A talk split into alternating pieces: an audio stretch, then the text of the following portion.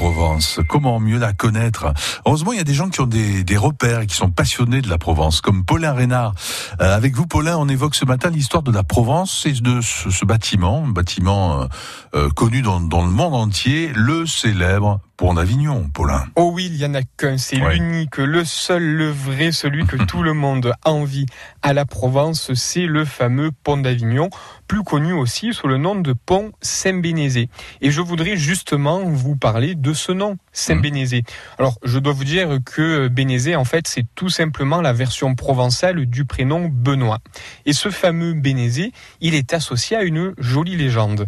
En fait, on raconte qu'en 1177, un jeune berger, Bénézé, Benoît, part des montagnes de l'Ardèche dont il est originaire et descend jusqu'à la cité avignonnaise avec un seul objectif, construire un pont sur le Rhône. Et il dit même que cet objectif lui a été dicté par Dieu en personne.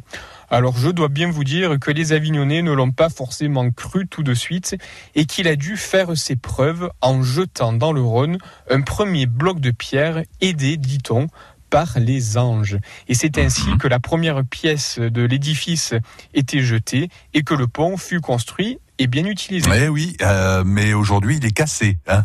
Alors ça, on, le sait justement. Vous revenez là-dessus. Pourquoi est-il coupé en deux Il ne traverse plus le Rhône, Paulin? Oui, le temps a hélas joué en la défaveur du pont à de très nombreuses reprises, et, on s'est attelé chaque fois à le réparer. Mais euh, en 1699, une crue violente du Rhône a fait trop de dégâts et le pont ne fut plus jamais réparé. Alors aujourd'hui, on, on peut admirer quatre arches sur les 22 qu'il en comptait à l'origine. Quoi qu'il en soit, le Rhône a inspiré de nombreux auteurs, dont Frédéric Mistral, dans son magnifique poème dont Rose, le poème du Rhône, Mayako, est une autre histoire. À demain, Paul.